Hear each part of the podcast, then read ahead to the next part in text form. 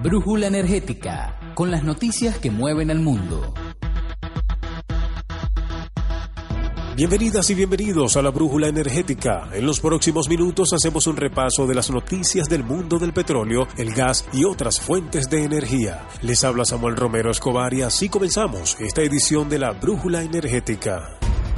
Noticias.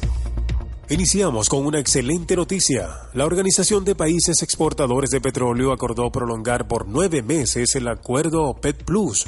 ¿En qué consiste este convenio? Los países OPEP redujeron 1.200.000 barriles diarios, mientras que otros productores fuera de la OPEP recortaron 600.000 barriles. El acuerdo comenzó a aplicarse en enero de 2019 y logró estabilizar los precios del crudo en el mercado internacional. Ahora, los países petroleros extienden el acuerdo por nueve meses más.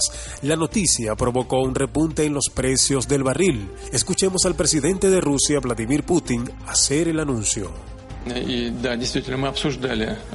De hecho, hemos discutido la posibilidad de extender nuestro acuerdo con la OPEP sobre los recortes de producción.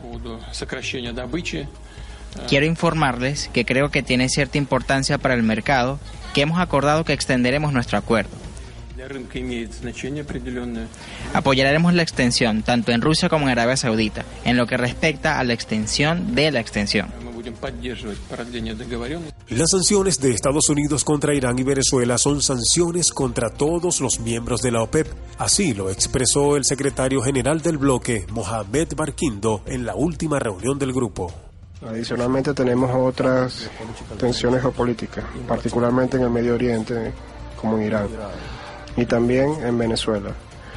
Como resultado de estas sanciones punitivas que han sido impuestas en estos eh, importantes países productores y exportadores de petróleo. Para nosotros en la OPEP, sanciones en dos países fundadores de la organización, importantes suplidores de petróleo al mercado internacional, significa que las sanciones son sobre todos nosotros. Porque si quitaras estos dos países de la ecuación, la OPEP entera está afectada. Por lo tanto, estamos enfrentando estas incertidumbres con la esperanza de que el diálogo entre estas naciones será capaz de resolver cualquier tema en el que existan diferencias entre ellos. China refuerza su alianza con Irak para aumentar la producción de gas. Tres empresas chinas están invirtiendo para explotar 300 millones de pies cúbicos de gas en el campo iraquí de Halfaya. Este combustible servirá para abastecer las centrales eléctricas en la región china de Misan. Escuchemos al presidente de la compañía china Liu Haihun y al ministro de Petróleo iraquí Tamer Gadban. En primer lugar, agradecemos a todos los que asistieron a esta ceremonia de firma para desarrollar la producción de gas natural en Irak. CPSC agradece al Ministerio de Petróleo y Petrochina por haber otorgado este importante contrato en la provincia de Misam. Son serios para superar la seguridad y los desafíos burocráticos, para reanudar el trabajo en estos campos, para recuperar gas en grandes cantidades, para impulsar la generación de energía y la actividad industrial. República Dominicana pondrá en licitación 14 bloques para la explotación petrolera. De ellos, 6 están en el Cibao, 3 en Enriquillo y 1 en Anzúa y 4 en San Pedro. La información la confirmó el Ministerio de Energía y Minas dominicano. El gobierno ecuatoriano comienza la fusión de sus dos empresas petroleras públicas. Me refiero a Petroecuador y Petroamazonas. El proceso debe concluir en diciembre de 2020. Aunque el presidente Lenín Moreno dijo que no iba a despedir a nadie, los sindicatos están alertas ante posibles recortes de la plantilla. Las autoridades venezolanas calculan que Juan Guaidó robó 800 millones de dólares de la refinería Citgo. Recordemos que esta empresa es filial de PDVSA y se encuentra en suelo estadounidense. El robo estuvo coordinado por dirigentes del partido Voluntad Popular de ultraderecha. En Argentina, las empresas petroleras les pagarán 7 mil pesos adicionales a sus trabajadores que deseen capacitarse. Esta conquista es fruto de un convenio entre la Cámara de Empresas Productoras de Hidrocarburos y los sindicatos de petróleo y gas privado de Río Negro, Neuquén y La Pampa. La capacitación se hará a través del Instituto Pedagógico de Formación y Empleo. La meta es reducir los accidentes laborales a través de la educación de los empleados. Energía al día. Revisemos los precios de los indicadores. La primera semana de julio el Brent se cotizó en 64,23 dólares el barril, el West Texas en 57,70 dólares, la cesta OPEP en 64,28 dólares y la cesta venezolana en 406,60 yuanes, lo que equivale a 58,94 dólares.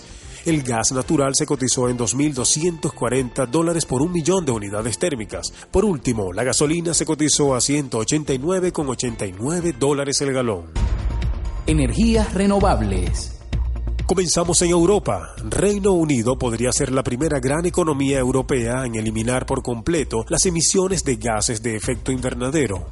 Recordemos que estos gases son los responsables del cambio climático. El Comité Británico para el Cambio Climático divulgó un informe donde afirma que sí es viable alcanzar una economía libre de emisiones para el año 2050. ¿Cuánto costaría este cambio?